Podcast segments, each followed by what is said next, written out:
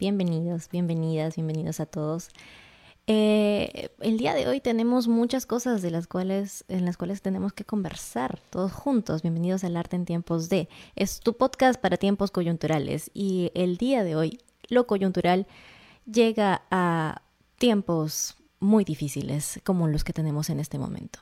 Yo soy Azul Miranda, me pueden encontrar en diferentes redes sociales, en Facebook, en Instagram como Azul Miranda, en Instagram como arroba soy Azul Miranda. Em, recordarles que este podcast es un producto de Soneto Productora, quienes eh, pues están haciendo posible que todo esto se dé.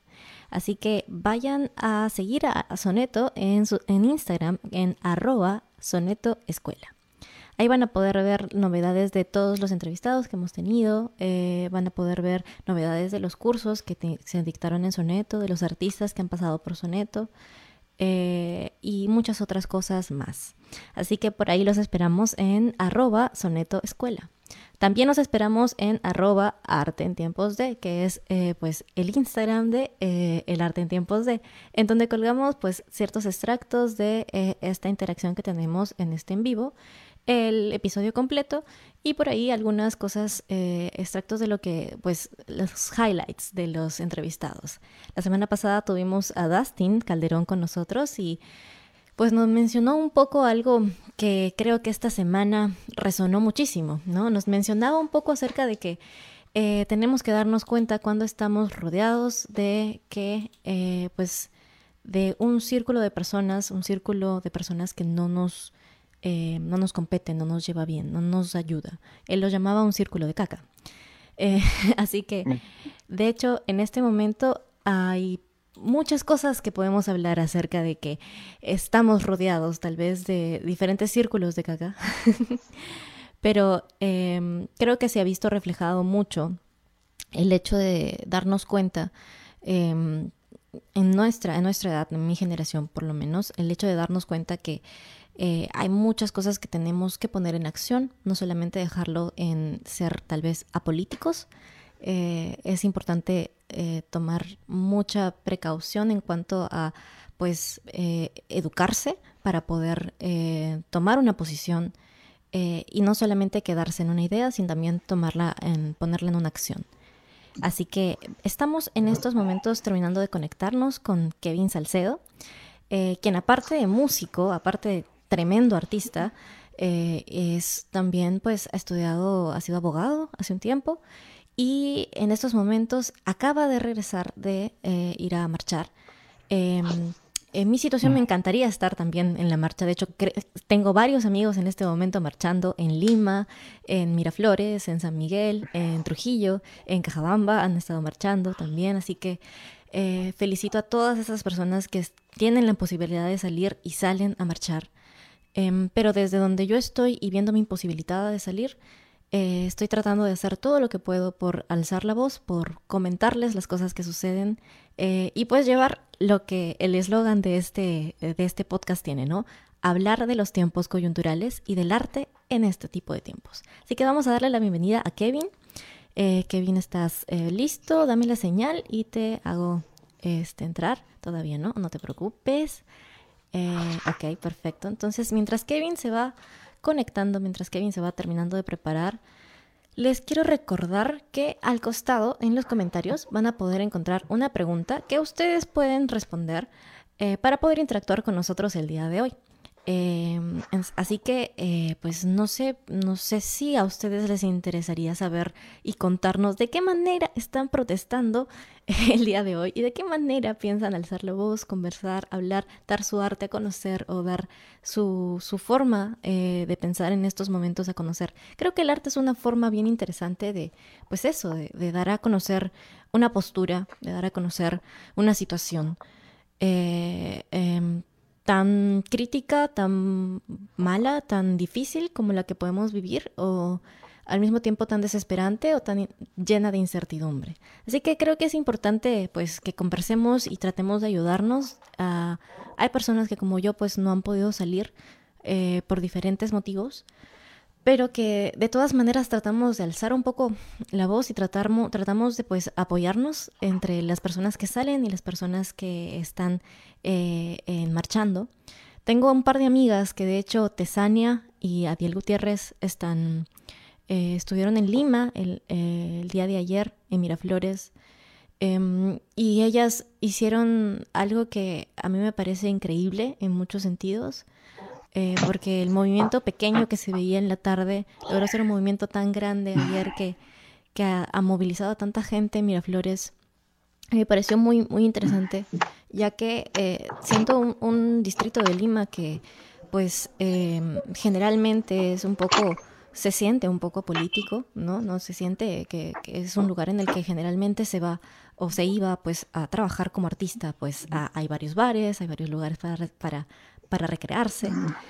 Ver eh, un lugar así lleno de tanta gente con tanto punche y cantando tantas arengas que pues mis amigas como que son Adiel y, y Tesania pues empezaron a crear en ese momento, me pareció realmente algo poderoso. Ver también reflejado todo, reflejado todo eso en los movimientos que eh, existieron ayer, en las marchas que existieron ayer en el centro cívico, en el centro de Lima, eh, ver también los diferentes abusos policiales que hubieron, en se los puede ver en los diferentes videos que hay en internet, eh, cómo la gente pues simplemente trata de hacer una marcha pacífica y al mismo tiempo pues eh, eh, no hay una buena reacción inmediata de la policía al parecer.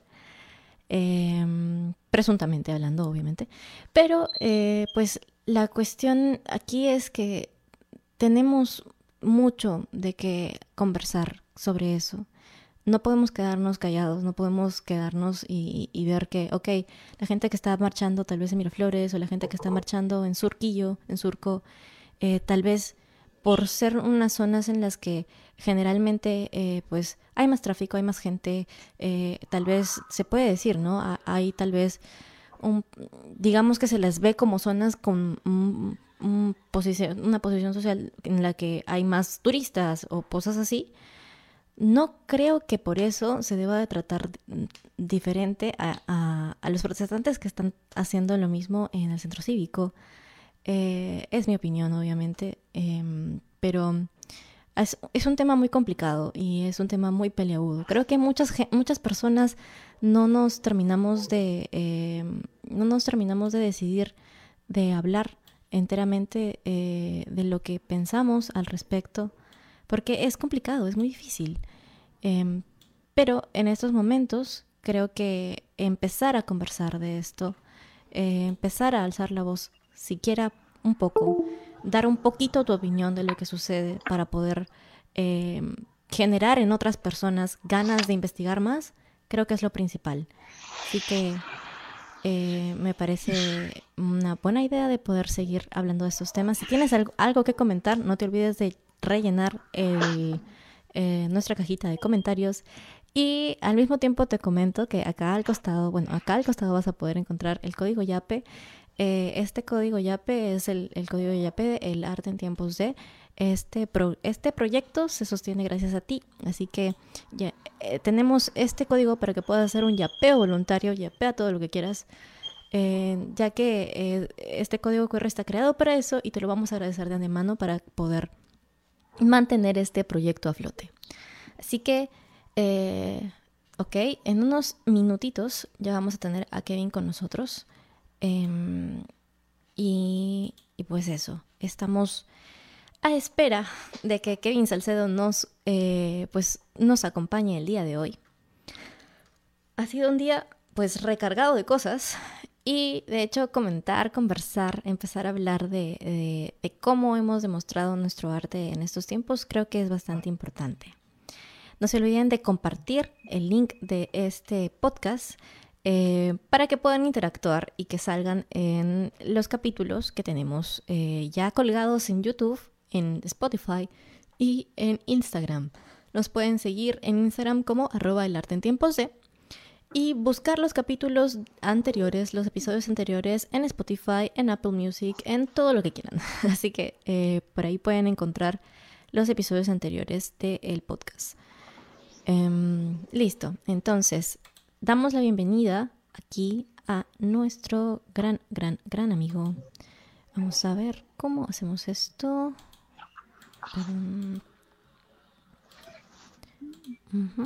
Y damos la bienvenida aquí a Kevin Salcedo. ¿Cómo estás, Kevin? ¿Qué tal? Bienvenido.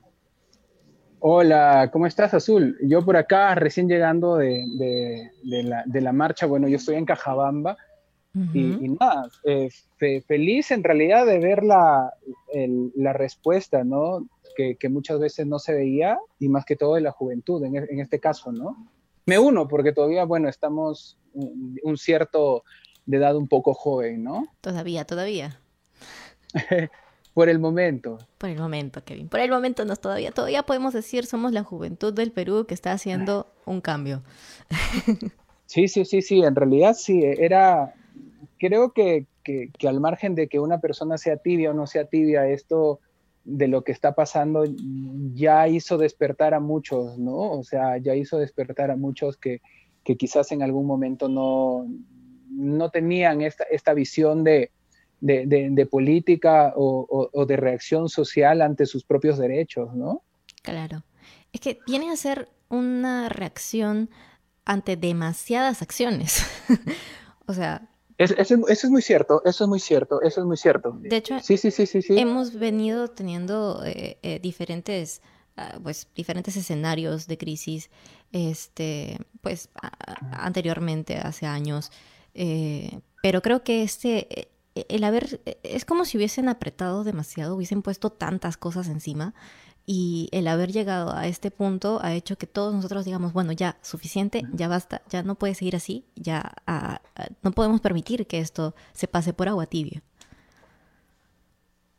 Eso es muy cierto, o sea, Mm, mira, yo lo que pido y estoy pidiendo desde mi, desde mi trinchera, desde mis redes sociales, eh, eh, es información, ¿no? Es educación. Eh, mira, el gobierno en general a nosotros nos quiere, disculpen la palabra, pero nos quiere idiotas, nos quiere sin conocimiento, nos quiere ignorantes y, muchas veces lo está logrando porque nosotros caemos en ese juego, ¿no? por muchas cosas, no quiero entrar en, detalles, pero en muchas cosas nosotros estamos, nosotros estamos cayendo entonces el, gobierno, por ese mismo hecho, se está viendo. O sea, lo que yo también digo es no quitarte ese porcentaje de responsabilidad nuestra. O sea, tampoco puedes, ah, tampoco puedes decir, ah, bacán, yo me lavo el polo y listo, ¿no? O sea, no. Hay una cuota de responsabilidad nuestra, de nosotros como ciudadanos, de nosotros como peruanos. Eh, entonces, yo lo que pido es mucha información, no, no porque mi influencer favorito compartió este meme, ah, debe ser importante, lo comparto. No porque, ah, no sé, vi a mi amigo que está eh, compartiendo este video, le pido y yo lo comparto porque está de moda, porque todos están haciendo eso. No. O sea, no nos sirve a nosotros eh, el, caminar sin saber, sin tener el destino, ¿no? Sin compartir por solo ver. el compartir por solo ver no nos sirve. Entonces, tenemos que tener algo en el cerebro, tenemos que tener mínimamente me dejo entender, o sea, mínimamente, porque si no se cae, se cae el conocimiento o se cae la forma de protesta, te volverías, como diría la maestra de Cire, leí en una frase de verdad muy lapidante, pero tan real que ella coloca, e-, eres un floro disfrazado de héroe, ¿no? O sea, y no necesitamos, no necesitamos alguien que sea simplemente floro, ¿no? O, no sé, un, héroe de hashtag, ¿no? Un, héroe de, de, red social, no, o sea, necesitamos alguien con conocimiento eh, de la causa básico. No te pido que seas un erudito, no te pido que hayas estudiado derecho como en mi caso pasó, que gracias a Dios quizás tengo un poco más de conocimiento por ese mismo hecho, ¿no? Claro. Pero mínimamente, o sea, mínimamente, si vas a compartir un artículo, léete la constitución, pues, ¿no? o sea, mínimamente. La, la constitución es tu carta magna, la constitución, hablando en un espacio eclesiástico, es tu Biblia. Es, tu columna es tu columna vertebral. No te pido que te leas los códigos adjetivos, sustantivos, leyes, enmiendas, no. Te pido mínimamente la constitución, porque están tus derechos y tus deberes. Claro, y, y creo que, o sea, si es difícil para ti entender lo que dice en la constitución, pide ayuda. No está mal pedir ayuda. O sea, le puedes pedir ayuda a un amigo que es abogado como Kevin, decirle, Kevin, explícame qué significa esto, no lo entiendo. O hay videos, hay un video que ha subido este, una periodista Palacios que explica un poco eh, la constitución mientras la está leyendo. Entonces, creo que es importante el también aceptar que ok, tal vez no lo entiendo, tal vez no lo sé, te da miedo aceptar que no sabes a otras personas, a tus personas cercanas, o te da miedo opinar porque no sabes, no tengas miedo de pedir ayuda. Si no sabes, dilo, no sé, no sé a qué te estás refiriendo, explícamelo, cuéntame la historia completa, por qué tienes esa opinión. Es importante eh, tomar, o sea, hacer esa, ese tipo de mea culpa o ese tipo, o llegar a una conversación sobre política con humildad y decir, ¿sabes qué? Tal vez hay cosas que no sé, porque no tenemos por qué saberlo todo eh, pero es importante llegar con una mentalidad de humildad, mentalidad de esponjita, para poder aprender, eh, captar la información y crearnos nuestra propia opinión. Eso es muy cierto y disculpen quizás si están viendo, estoy tratando de compartir, estoy en Cajabamba, el internet aquí es muy precario y, quiero que esta entrevista, porque cuando conversamos en interno con, Azul, no puedo decir tu nombre, ¿no? Vamos a decirte Azul, no, no puedo develar tu nombre, aunque lo sepa. Eh, eh, necesito que la gente, o sea, mínimamente también el público que, que, nos sigue debe estar enterado, ¿no? Mira, justo no sé si tú viste, yo hace unas horas atrás recibí un comentario precario, ¿no? O sea, decirme, tú eres artista, eh, tú eres músico, eh, canta nada más y, no te metas en política, ¿no? Y, coloqué un par de videos más en mis historias donde no digo yo, creo que lo dice, y no quiero develar quién es el personaje porque me están escribiendo también ahí al interno diciéndome quién es, quién es el que está hablando del arte. Si mínimamente no sabes quién está hablando, quién es el personaje que sale hablando del arte, o sea, ¿qué refutas, no? O sea, entonces, eh, justo por eso estoy compartiendo, quiero, quiero simplemente eh, verificar si es, que, si es que ya se compartió, como le digo, le pido mil disculpas, el internet acá en mi tierra es un poco precario, pero creo que ya lo compartí y, em, empezamos con todo, aunque ya empezamos en realidad, ¿no? Yo, yo voy a estar muy visceral, yo voy a estar muy visceral el día de hoy. Mira, contigo, mira, me han pedido entrevistas eh, como tres, cuatro, eh, para poder hacer esto tanto por Instagram como por Facebook, pero como te lo dije en algún momento, aparte de la admiración que yo tengo para contigo, eh, creo que tienes el conocimiento suficiente y, la forma suficiente para llevar esto, me dejo entender, para llevar esto. Entonces, voy a estar un poco visceral, nunca faltando el respeto obviamente a nadie, pero diciendo las cosas claras que tengo guardadas desde hace un tiempito, ¿no? Sí, está bien. Digamos, el tema que vamos a tocar el día de hoy es es algo importante porque justo con lo que mencionas, ¿cuál es la responsabilidad de un artista en un momento de crisis? De un artista que ya, bueno, en tu caso, tú tienes mucha más, con, mucho más conocimiento del tema político porque has estudiado, eres abogado, bacán. Eh, pero todos los artistas tenemos una responsabilidad de educarnos, de poder entender la situación en la que estamos, porque eh, eh, nosotros, aparte de entretener, eh, llegamos a, pues, a influenciar en las personas que nos siguen, que siguen, que nos siguen por nuestro arte, que nos siguen por la música que hacemos, que nos siguen por, porque les gusta lo que posteamos simplemente, pero tenemos una responsabilidad. ¿Qué es lo que piensas al respecto? En realidad, mira, en realidad y esto voy a ser muy crítico quizás con alguna, yo particularmente empiezo de la premisa que yo aún no me considero artista, lucho por ello, eh, quizás nunca lo llegue a ser, soy simplemente un operador del arte para empezar. Ahora, partiendo de esta premisa, eh, veamos quiénes son artistas ahora, ¿no? El, talento se ha divorciado, o sea, la fama se ha divorciado hace mucho tiempo del talento, está divorciadísimo, pues sí. me dejo entender. Entonces, eh, partiendo de esto, mm, eh, hay un, poco de culpa en, quizás las personas que tienen el criterio o la posición artística para decir esto, de permitir ahora llamar en televisión artista a cualquier persona, ¿no? Eh, así de simple. Entonces tenemos que partir primero de eso. Luego que analizamos y, y nos quedamos en claro qué es ser artista, porque la palabra te llena la boca, o sea, es grandísima. Por eso es que yo no me considero artista, es grandísima. En primer lugar, porque quizás yo no estudié arte, no, me decanté por ese camino. Eh, estoy estudiando a, la par o, ahora estoy metido dentro, vivo del arte, pero no me considero artista. No me puedo llenar la boca de esa manera, pero llegando a ver quiénes son artistas, o sea, sirviendo eh, de una manera, eh, digamos, justa, quién es un artista, tenemos que ver que en el segundo plano, y es casi una obligación, el arte siempre ha venido de la mano con la política, con el cambio social, y lo publiqué en mis historias. Eh, Goya pintaba toda la Revolución Francesa en, cuadros que ahora son aparte de arte, son obras maestras mundiales, me dejo entender, Picasso. Me voy a las plásticas, pero en la música es lo mismo, me dejo entender, todos los trovadores, todos los, todos los trovadores, por ejemplo, la gente que hace trova, nueva trova, siempre está con una, una, crítica muy lapidante, muy incante, muy punzante a la sociedad, porque te cuenta eso. Entonces, en realidad, todos los artistas que lo son, o la gente en general del arte, de cualquier manifestación del arte, es casi obligatorio pronunciarse en este momento, mínimamente pronunciarse, si no puedes salir a las calles por X cosas, porque quizá también vamos en el contexto ahora, hay una pandemia, quizás alguien tiene más miedo que otro, quizás otro es más vulnerable que otro, entonces eso se entiende, pero quedarte callado, o sea, ahora no importa de qué lado de la raya estés, ¿no? O sea, no importa, es el Perú, o sea, te le están metiendo con todas sus letras y se están riendo. ¿Y quiénes estamos nosotros peleándonos entre pueblos? Porque todos somos pueblo, la policía es pueblo, nosotros somos pueblo. De diferentes lados, pero somos pueblo. Deberíamos ir en una misma línea, pero con conocimiento, tranquilos. O sea, no por un sentido heroico, ¿no? O sea, no por un sentido heroico, por un sentido de, de responsabilidad. Y básicamente, en mi posición, el arte es casi obligatorio. Y no le he dicho yo, no lo digo yo. O sea, quién soy yo, ¿no? ¿Qué posición tengo? No es por lo que yo valga como, como voz o como algo, pero estoy repitiendo algo que en la historia lo vienen diciendo y se viene dando, ¿no? El arte es cambiante, las corrientes artísticas van, van de la mano con el, con el paso social, ¿no? Con el cambio social. Entonces, es casi una obligación, desde mi punto de vista.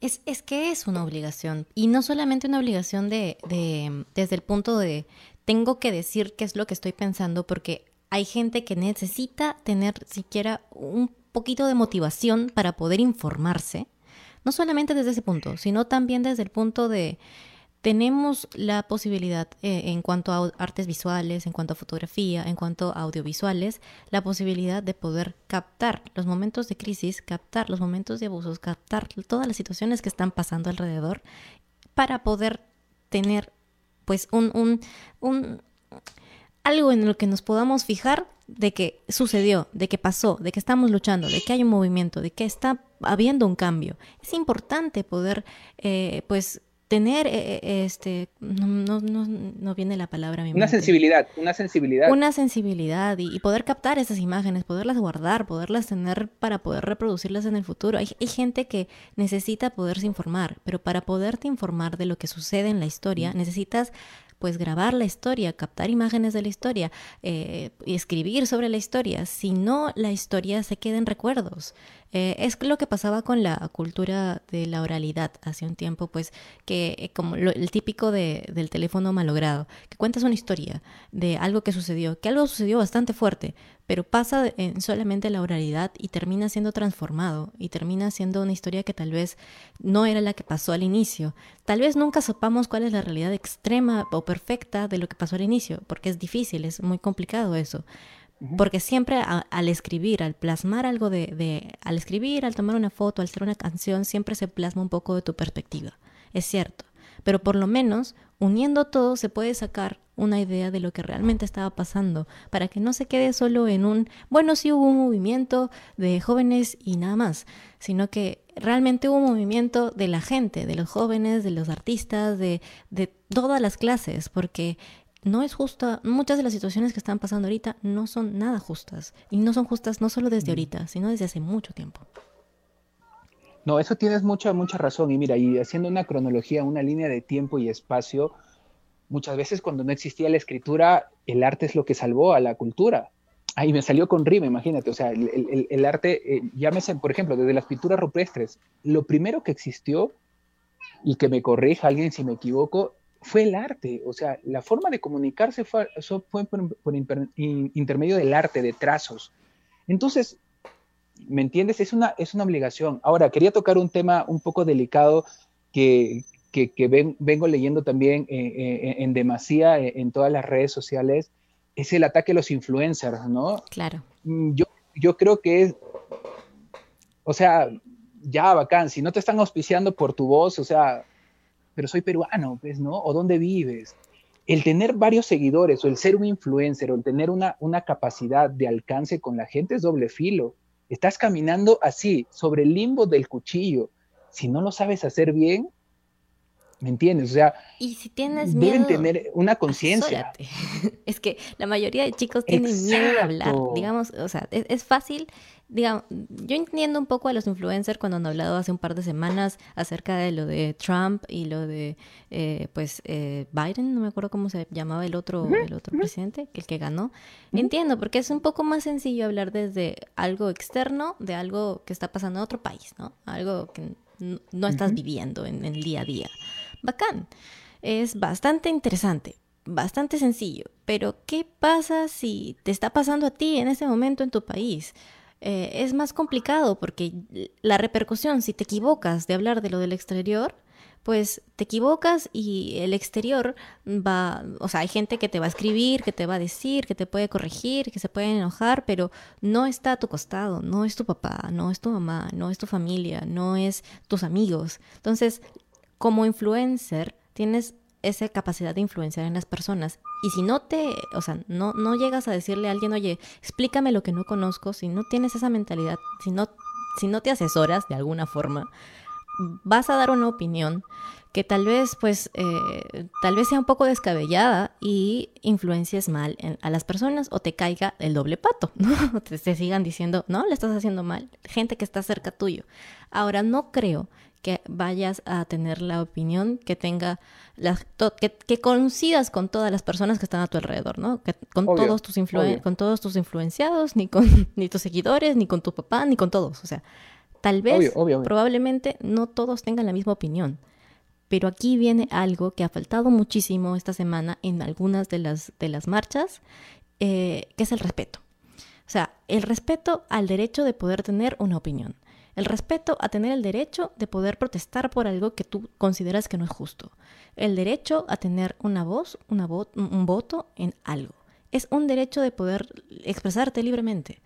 Eh, estamos en, tenemos ese derecho. Entonces, tienes que tener en cuenta de que ante, habiendo ese derecho, tienes que también respetar que tu derecho es tan importante como el derecho del otro. Sí, sí, sí. Mira, lo que nos hace falta nosotros es mucha tolerancia. Eh, mucha tolerancia, o sea, nos hace falta una inyección de tolerancia. Ahora, justo que tú tocas el tema, yo durante la carrera hice un trabajo de investigación sobre cuál es la brecha eh, tan corta que el, derecho a la democracia, o sea, la democracia te abre el derecho a la libertad de expresión. ¿Cuál es? O sea, hablo porque simplemente es mi derecho, o sea, así no tenga nada de conocimiento, o sea, hablo, ¿me entiendes? O sea, eh, eh, como diría el doctor Marco Aurelio de Negri, ¿no? Eh, rebusno, o sea, rebusno, o sea, no. Y, yo, yo coincido mucho en esto, o sea, quizás me digan que soy muy radical, pero lo cité justo en mis redes sociales. Mira, lo que yo trato de hacer en mis redes sociales, aparte de informar, es ilustrar un poco también, dar un poco de conocimiento desde lo que yo sé. Claro. Entonces, por ejemplo, el doctor Marco Aurelio de Negri tiene en una de, sus tantas eh, programas, creo que estuvo como 10, 12 años al aire, yo soy muy fan de, él, eh, citaba que en la misma Biblia, y en la misma Biblia, en el, eclesiástico dices, si no sabes, no opines.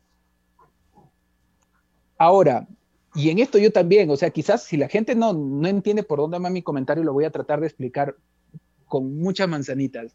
Eh, en el libro de Mao Zedong, el libro rojo, que, ah, el libro rojo, tenemos miedo y tanta cosa, eh, en el libro rojo hay una parte donde dice, o sea, si no sabes de algo, no tienes derecho a hablar, así de simple. Yo en ese lado, como muchos, muchos eh, personas que quizás han, se han tomado el tiempo de leerlo, me declaro maoísta en ese lado. Ojo, simplemente en ese lado. Rompo la democracia en ese lado. ¿Por qué? Porque si no tienes un, un conocimiento o no te has quemado las pestañas leyendo sobre algo, tu opinión se va a caer sola, porque va a llegar un momento donde las palabras se te acabaron. Me dejo entender. O sea, las palabras te van a acabar. En... Y si no, ahí viene lo que tú dices, que es el sentido más de humildad que puedes entender. Oye, no lo sabes todo, pregunto. Me dejo entender, me ilustro, me informo, leo, pero tengo algo. O sea, porque mira, como yo lo dije eh, eh, también en algún momento, mira, un país ignorante es muy frágil así esté unido. ¿ah? Así esté unido físicamente, un país ignorante va a ser en demasía frágil. Y eso es lo que quiere el gobierno. ¿Por qué crees que no hace tan simple? ¿Por qué crees que no da por la educación? O sea, ¿por qué crees que no hace cosas, cambios en específico por la educación? Porque nos quiere ignorantes, porque sabe que somos un país de, los primeros, contando desde abajo, invirtiendo el triángulo, somos, somos los primeros en lectura empezando de abajo. O sea, no, quiero sonar eh, tan eh, sarcástico, pero es la verdad. ¿Y de quién depende? ¿Te van a venir a poner una, pistola en la cabeza para que leas? Me pues parece ilógico. Eso ya, eso ya no depende de, o sea, eso ya no depende de, lo, de nuestros gobernantes, ¿no? Empieza desde tu casa, inculcales a leer un libro, ¿no? Y es la forma. Si ya no te gusta leer, por ejemplo, en mi caso, yo siempre le he dicho públicamente, no soy un apasionado de la lectura, me gustaría, pero mi conocimiento es audiovisual. Por ejemplo, ¿qué hacía en mi carrera?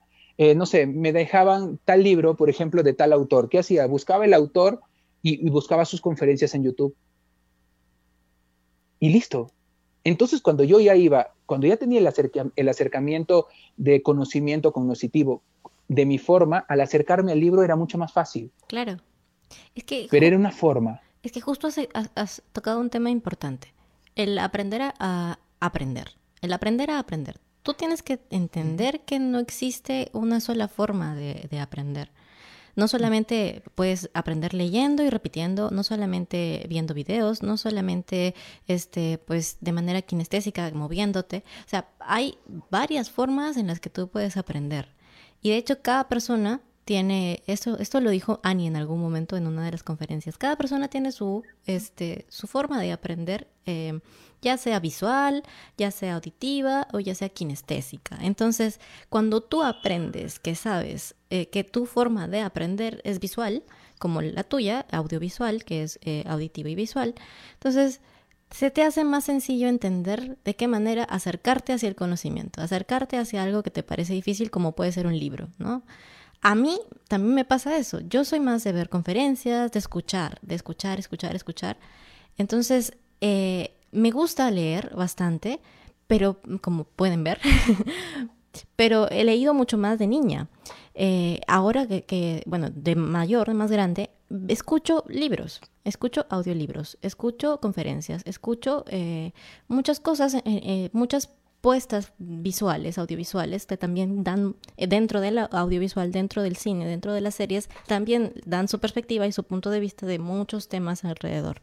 Entonces, creo que es importante tomar en cuenta que hay que tener humildad y hay que tener esa, esa humildad de decir, ok, ¿sabes qué? No sé cómo aprender y voy a intentar, voy a y probar probar. Tal vez esta semana pruebo algo, pruebo leyendo un libro, pruebo, viendo una conferencia, pruebo escuchando la radio. Sé que es, eh, o sea, sé que también es un poco complicado cuando tu, cuando tu forma de, aprender es pues audiovisual y, y tal vez el internet no es tan rápido pero es una forma en la que también puedes buscártelas, ¿no? Tal vez por la radio, tal vez, eh, este, hay otras formas. En, el tiempo de mi papá creo que había cassettes que, se, que guardaban las conferencias para que los puedas escuchar en las radios.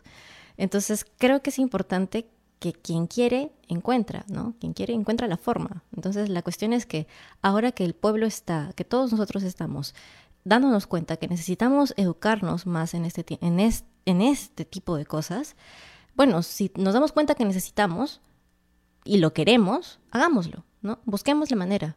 Tengamos menos miedo de decir, ¿sabes qué? No sé, explícame. o, ¿sabes qué? No sé, ¿dónde puedo encontrar una conferencia sobre eso? O, algo así. Creo que es importante eh, ese tema eh, que tocas. Ay, qué bien, es, es, chévere contigo.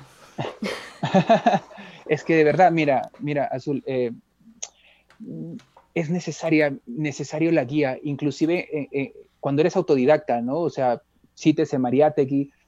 Por ejemplo, Mariátegui decía que a él le embrutecía la universidad, por ejemplo, pero tenía un círculo de estudios. Exacto. Me dejo entender, o sea, tienes que entender, ¿me entiendes? O sea, tenía un círculo de estudios. ¿Por qué?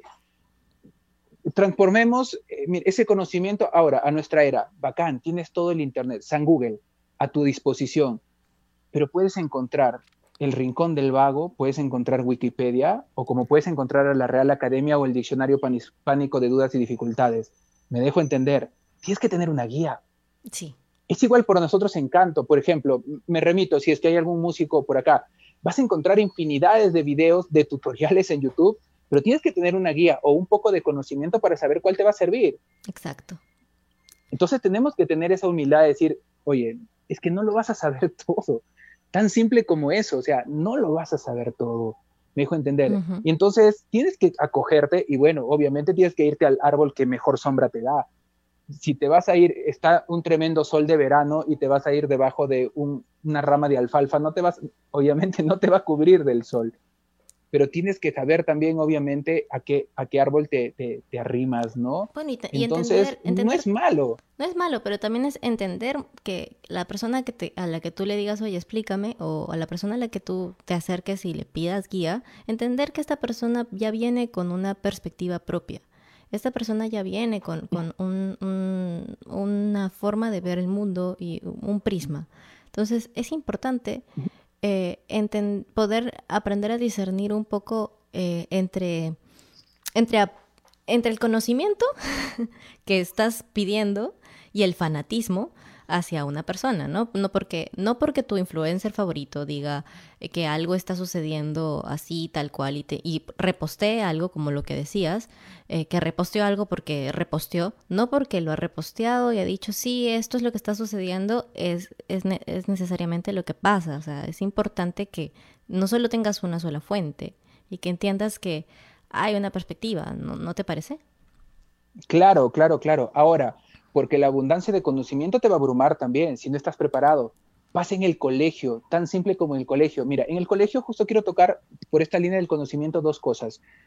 Una, en el colegio, desde, desde las edades más primigenias, eh, llámese primaria o inicial, ahí nos crean con ese miedo a preguntar, porque ves que el otro sabe más, ah, dices, no, entonces yo soy, o sea, no sé, yo soy bruto, discúlpeme la palabra, o sea, yo soy bruto, entonces no. Y en vez de ser, o sea, bacán, todos nacemos brutos. La tabla rasa, o sea, naces con una hoja en blanco, o sea, tienen que enseñar eso, ¿no? Desde un principio, o sea, tú naces con una hoja en blanco y tienes todo el derecho y la libertad. Tendrían que enseñar pedagógicamente, es que no es malo preguntar. No, me dijo entender, o sea, no es malo preguntar. Entonces, ahí nace.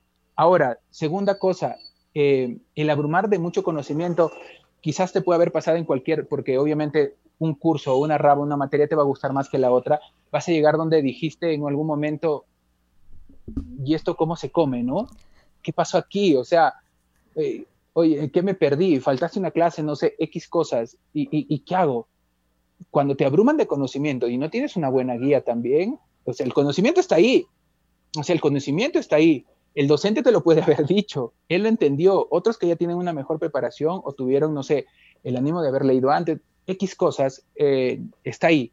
Y tú te quedas este, eh, allá, sí, sí, claro, ¿no? Y, y por no quedar mal, o sea, y viene la, la contraparte de la, de la cultura del criollismo, ¿no? Tú siempre tienes que quedar bien, o sea, tú eres, eh, ¿no? Entonces, no, pregunta, o sea, no todos lo sabemos. Y por ejemplo, yo me metí en un, problema en estos días, o sea, comenté mucho sobre el conocimiento, he estado mandando mucho sobre el conocimiento y, no, ¿te imaginas cómo me han bombardeado con mensajes azul, o sea, con mensajes diciéndome, oye, ¿tú qué te crees? ¿No? O sea, tú, tú, tú eres el sabiondo, tú sabes más. Lo que único que hago es decir, o sea, que la peor precariedad es no tener hambre de conocimiento. Y el peruano es extremadamente sensible porque ves a otro que, ah, supuestamente sabe más que yo, y como yo no puedo refutarle con algún tipo de conocimiento, ¿qué digo? Ah, ¿te crees? Ese es, de verdad, ese es el único as bajo la manga. En vez de decir, no sé, ¿dónde puede encontrar? ¿Cuál es la fuente? ¿No? Como hay, otras personas que por lo menos en, en, el grupo que yo tengo, en mi comunidad o como queramos llamarlo, en mi red social, hay muchas personas que sí, genial, y me gusta eso, porque si no existe la polémica desde, no sé, de una conferencia, en la misma clase, no existe una, una polémica, te quedas con muchos vacíos o te quedas con muchas preguntas. Porque yo también, y hay momentos, por ejemplo, en algún momento, por ejemplo, que estoy posteando y, voy a tratar de hacer eso, aparte de, estar eh, informando con cosas que ya todos saben, quiero dar mi granito de arena y, estoy colocando pequeños microvideos de los temas, pero eh, comentados por expertos. Entonces vienen y sabes qué, lo que me gusta es por cuando ah, justo recién venía de la, de la, de la, de cómo se llama, de la, de la marcha y, encontré como siete mensajes, siete, ocho mensajes diciéndome, yo vi esa conferencia, está en YouTube, ¿no? Lo encuentras como tal cosa. Ah, o, oh, mira, ¿sabes qué? Este, este, este autor, bueno, ya lo voy a decir, Fernando de Cislo, que es el artista plástico al que publiqué hace ratito. Eh, oye, artista, eh, Fernando de Cislo en tal entrevista dice esto, pero de otra forma, mira, en esto, eso es, me dejo entender, ese es el camino. Exacto. Ese es el camino. Me dejo entender. Y yo, la gente que sabe en algún momento cuando me hacen una pregunta, algo, ah, no sé, pues no, prefiero, eh, y mi palabra es esta, desembrutéceme. Yo siempre digo esto. O sea, sí, es cierto. sí, yo digo esa palabra, o sea, desembrutéceme, porque eres bruto en cualquier, en, alguno de los temas, ¿no? Entonces yo digo desembrutéceme y, y, listo. Es que no podemos saberlo todo. Somos, eh, somos simples humanos. Tenemos capacidades limitadas en muchos sentidos. Eh, porque no podemos ser superhéroes, no somos superhéroes todavía, no somos superhéroes, no existe todavía esa tecnología y algún día tal vez lo existirá, no sabemos. Pero por el momento, lo más inteligente y el mejor superpoder que podemos tener es ser humildes y decir, no sé, desembrutéseme, dime cómo puedo saber esto, de, de, qué, de qué trata o quién, a, quién has leído, o quién te contó o, quién te enseñó eso. Y, la verdad es que... Em, pues esta conversación empezó sobre la temática de nuestra responsabilidad como artistas para tiempos como este. Pero me ha encantado poder llegar a este punto, al punto de decir, ¿sabes qué? Lo más importante es decir con humildad, no lo sé, explícame. porque creo que parte del mensaje que tú tienes como artista, porque bueno, e, en mi opinión yo sí te considero un artista. Eh, eh, Gracias de nada. Eh, creo que parte del mensaje que tú das en tus redes. Lo voy a mira, lo voy a tomar de verdad como un piropo, de verdad, netamente como un piropo. ok, tómalo como un piropo, está bien. Pero eh, el tema es que yo realmente considero que en tus redes tú tratas de hacer realmente una comunidad no linka, linkeada al odio o al hate o a la ignorancia, sino que tratas de hacer que, eh, pues, que la gente realmente se divierta con el arte, es, pues explore un poco más sobre nuestras raíces, sobre una mezcla que puedes tener, porque tú pues conoces, tienes conocimientos acerca de, eso, eh, eres tan pero no como yo, y eres, sobre, todo eres de mi tierra, así que pones en alto el nombre de mi tierra, eso está también muy oh. chévere. Y me parece que... Como buen serrano, creo. Como buen serrano. Y me parece que es bien importante que haya más artistas como tú que tomen esa responsabilidad, de que influencien en las personas y tomen esa responsabilidad como algo que verdaderamente pues es importante. ¿no? Te felicito mucho por eso, eh, de verdad te admiro mucho esa parte de ti, la forma en la que estás haciendo eh, y que, o sea, igual, pueden haber cosas en las que tú y yo alguno, en algún momento pues no no este, estemos de acuerdo, pero eso no quita con que respete la forma en la que estás, estás tomando las cosas y que respete muchísimo cómo es que este, te expresas acerca de que a pesar de todo, lo principal es, es tener conocimientos, es tener pues hambre de saber. Por acá te mandan saludos Jacqueline Arana oh. desde Santiago de Chile, Melvin, ah. Cuba, Mili Segura, eh, Cris Florian, eh, oh. Mili dice también lo consideran, también, que también te considera un gran artista. Y por supuesto, o sea, sí, de hecho has tenido una, una, pues, una carrera hasta el día de hoy eh, muy, pues con bastantes, bastantes cosas interesantes alrededor de tu música. Eh, y, eso, me gustaría saber, por acá Ani nos dice, bravo chicos, hay que darle importancia a la curiosidad de que ahí nace la, eh, la necesidad de saber. Sí, claro, la curiosidad. Eh, es, bien importante esto. Gracias, Ani. Muchísimas gracias. Eh, el tema de la curiosidad. Siempre la curiosidad por saber, la curiosidad por, por alguna cosa. Y creo que esto nos, nos toma desde niños. No sé si te y supongo que te ha pasado. De hecho, que como artistas estamos siempre conectados con nuestro niño interior. Y como que nos da curiosidad ver alguna cosa eh, pues el exterior, en lo que sea. Por ejemplo, cuando converso contigo, en algún momento me ha dado bastante curiosidad, pues el tema de, la utilización de tus ampoñas en, en, la, en, la, música, cómo has tenido esa colaboración con Mila en su disco, o sea, el tema de las ampoñas y el, el, poder tocar este instrumento, ese sonido, a mí me genera mucha curiosidad. Entonces, ¿qué hago si es que algo así me genera curiosidad? Preguntar, preguntar, empezar. Desde esa curiosidad es de donde nacen mis ganas de saber un poco más. Entonces, eso que sucede con un instrumento musical que tú dominas, que sucede con, con algo que tú has, eh, has hecho una colaboración, que es la música que ha sacado Mila, por ejemplo, en la que sale tu, instrumento tu performático haciendo, haciendo eso, tus canciones, las que has, eh, pues, has puesto, o tus, la versión de, de, este, de Camilo de Vida de Rico, en la que están todo muy chévere. Entonces, como que a partir de eso, de esa curiosidad, es donde nace esas ganas, esa necesidad de saber más. ¿No? Y, y quedarte en esa necesidad no es suficiente. Lo, que pasa ahí, cuando tienes esa necesidad, cuando ya identificas que tienes ganas de saber algo sobre el tema, porque te da curiosidad, el siguiente paso es ser humilde y preguntar. Así que pregunta. No, no, se va a acabar el mundo porque no sepas una cosa. ¿Qué es el miedo? O sea, deja el miedo de, sentir. Es que, es que viene de esto, es, es curiosísimo. Si tú sientes miedo a preguntar y, sientes ese temor porque sabes menos y aún así no preguntas, vas a seguir estando ahí. ¿Qué pierdes? O sea, pongámonos en el lado. Si no sabes, es mejor preguntar, ¿no? Porque vas a tener la opción de, llegar a algo.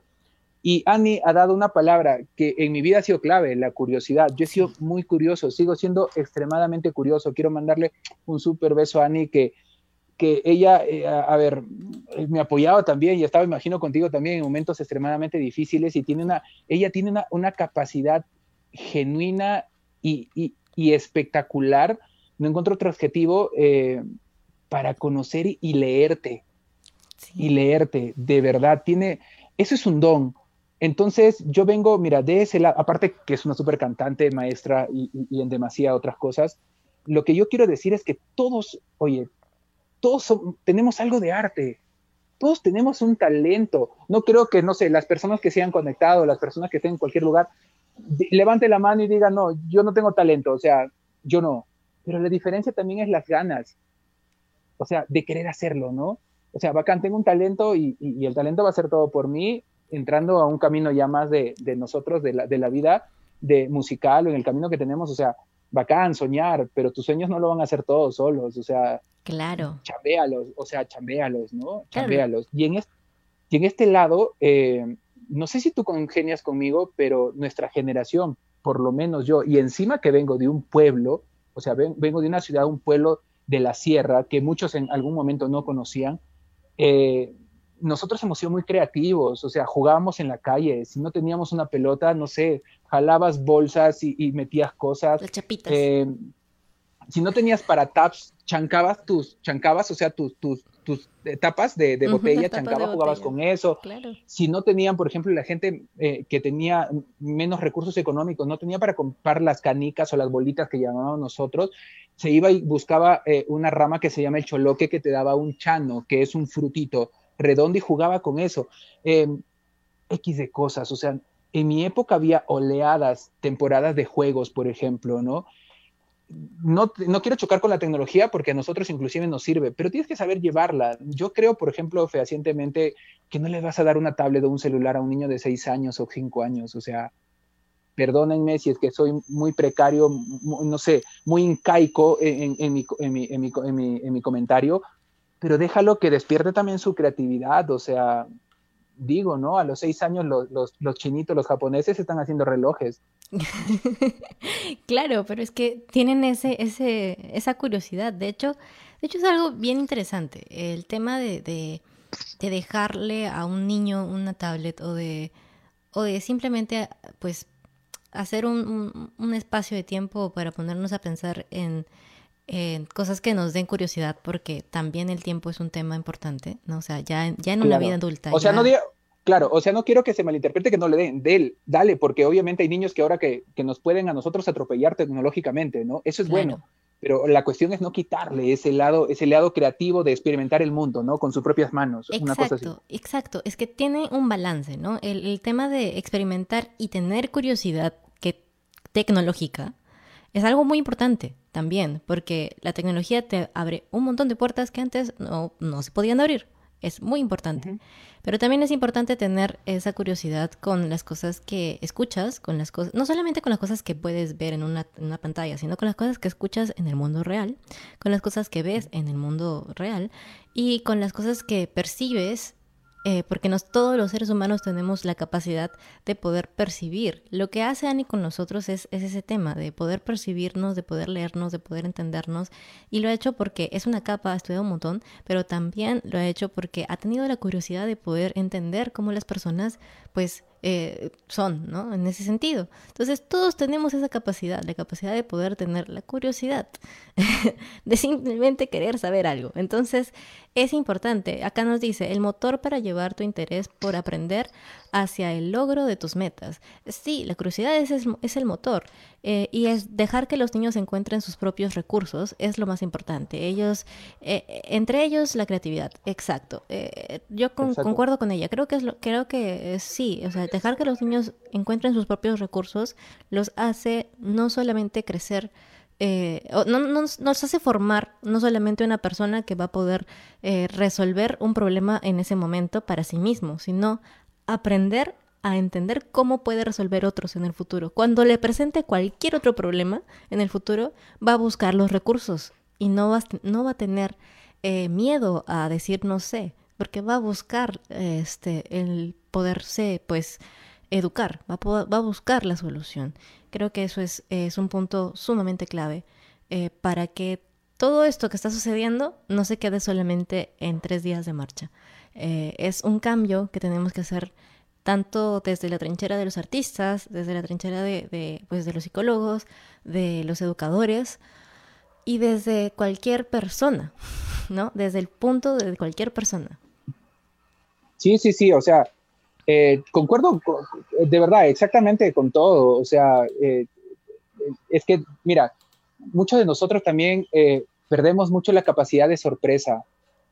O sea, y, no, debe, no, debe, no debemos tener, perder ese lado, ¿no? esa, esa capacidad de, sorprenderte por las cosas. O sea, y deviene también, como yo coloqué en alguna, tengo la mala, la mala costumbre de escribir, no sé si lo hago bien o lo hago mal, pero lo comparto, lo comparto y, y, por ejemplo, alguna vez dije, que el, el, problema es en creerte que ya lo sabes todo para no querer aprender nada. O sea, sí, o sea, muchas veces, o sea, y, mira, y eso juega, juega en contra inclusive y mucho más. Vamos en, un aspecto aterrizado en el arte hay un juego de egos maldito, o sea, ¿me entiendes? O sea, es algo que, que, todos lo saben en demasía. Dalí antes de, de, pintar un cuadro se besaba las manos y se besaba, si es posible, se adulaba él antes de pintar un cuadro. O sea, o sea, entonces hay una cuota mucho de, tanto de egocentrismo, ¿me entiendes? De, de la persona, o sea, el arte te da ese, esa libertad, ¿no? porque vives un mundo, yo hasta en mi punto de vista digo muchas veces hasta paralelo, ¿no? En todo, en todo, el, tipo, en todo el tipo de arte. Para crear una novela vives un, un mundo paralelo, eh, así de simple, o sea, para hacer una canción vives mundos paralelos, que esos mundos se parezcan a, a los tuyos, esa es la magia, ¿no? Entonces, eh, o es la catarsis.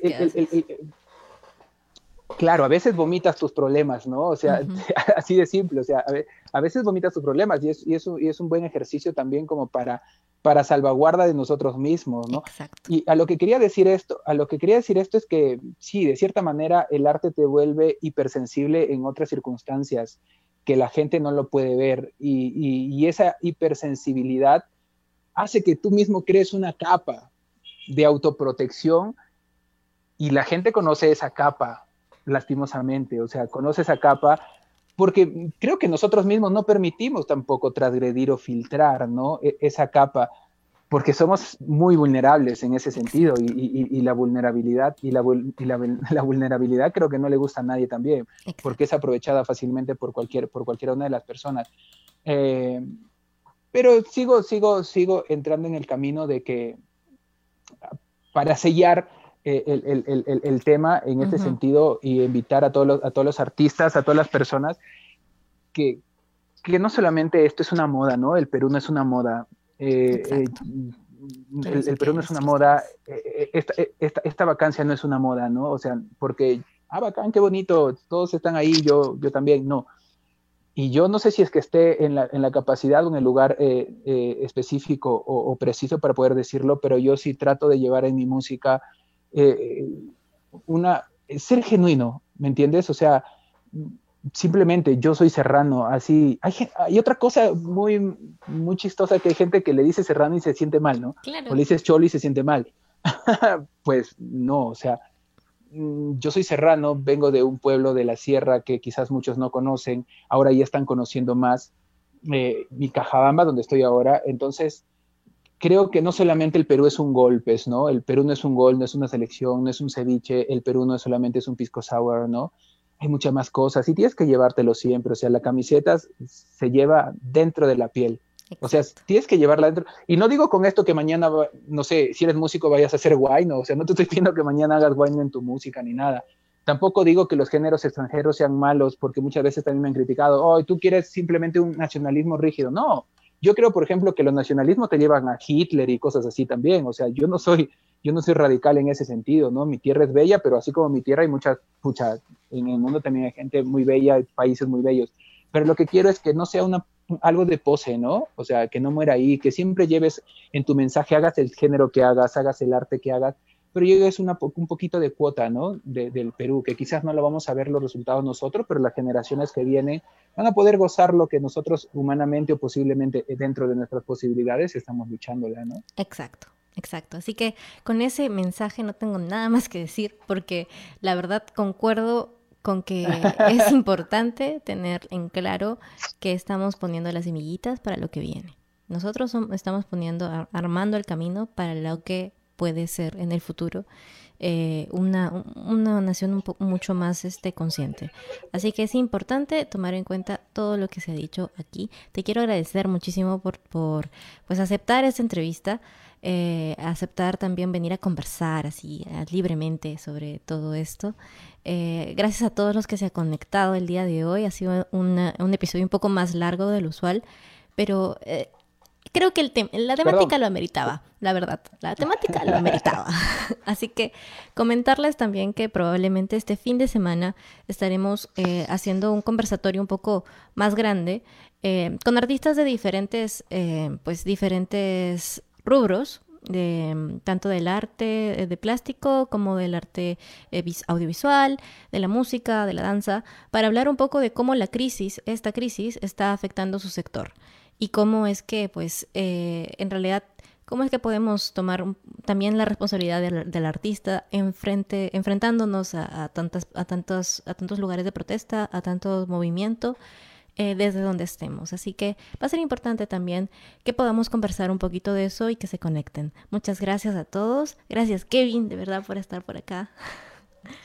Y, en realidad eh, yo te voy a lanzar un piropo, yo te voy a lanzar un piropo. Eh, hace, mucho, tiempo buscaba una, una entrevista así. No quiero ser, susceptible con, con, con, las entrevistas anteriores que me sentí en muchas muy cómodo, pero eh, se está perdiendo mucho la tertulia, se está perdiendo mucho las buenas conversaciones por la inmediatez de todo. Y, necesitaba hace mucho tiempo esto, ¿no? Que no me digan, Kevin, ah, tocas la quena, ¿dónde naciste? ¿A cuántos años tienes? ¿Y, qué dices? O sea, necesitaba esto. Entonces, es, es tan directo el piropo que te lo digo, muchísimas gracias a ti.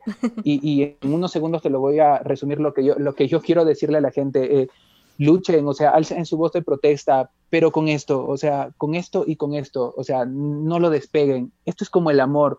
Si, si llegas a, despegar estas dos cosas, entras en un fanatismo y, y, van a crear ese tipo de rivalidades entre nosotros mismos. Lastimosamente nos estamos peleando entre pueblo, porque todos somos Perú, todos somos pueblo.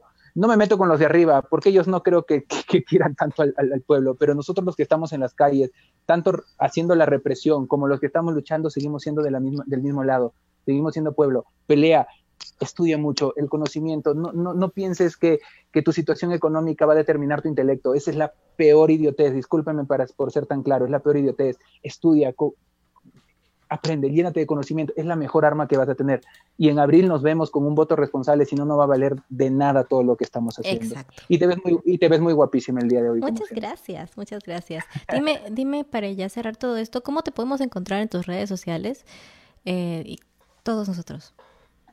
Kevin Salcedo Música en cualquier lugar. Kevin Salcedo Música en, en YouTube tengo covers, en Spotify, Deezer, iTunes está mi música propia eh, en Instagram, Kevin Salcedo Música, que, que a veces me doy de, de, pseudo escritor, que si pueden ir a leer, quizás algo les pueda servir ahí, en, Facebook también, y nada, espero que haya servido un poco lo mucho o poco que sé, ¿no? Y, y, haberlo compartido. Y te sigo lanzando el piropo, gracias por esta, por esta entrevista que ha sido, si no la mejor, eh, eh, estás ahí. Muchas gracias. En el primer lugar, o sea. Muchas gracias, Kevin. Gracias a ti. Muchas gracias, Kevin. Eh, nosotros somos El Arte en Tiempos de. Este es un podcast eh, producido por eh, Soneto Productora, que lo pueden encontrar en arroba Soneto Productora, Soneto Escuela en Instagram. Yo soy Azul Miranda y me pueden encontrar en Instagram como arroba soy Azul Miranda. Eh, en Facebook como Azul Miranda y por acá van a encontrar el YAPE, el código YAPE, el código QR que, eh, bueno, este proyecto se sostendrá gracias a tu apoyo. Te dejo la imagen del código QR del YAPE para que puedas hacer tu aporte voluntario. De antemano te lo agradecemos, por favor, yapea, yapea, yapea para poder seguir haciendo este tipo de entrevistas eh, y déjanos un comentario de las cosas que más te han gustado de, este, de esta entrevista. Y bueno, muchas gracias a todos. Cuídense mucho, lávense las manos, protéjanse de todo. Vayan con muchas mascarillas y hasta la próxima. Chao, chao.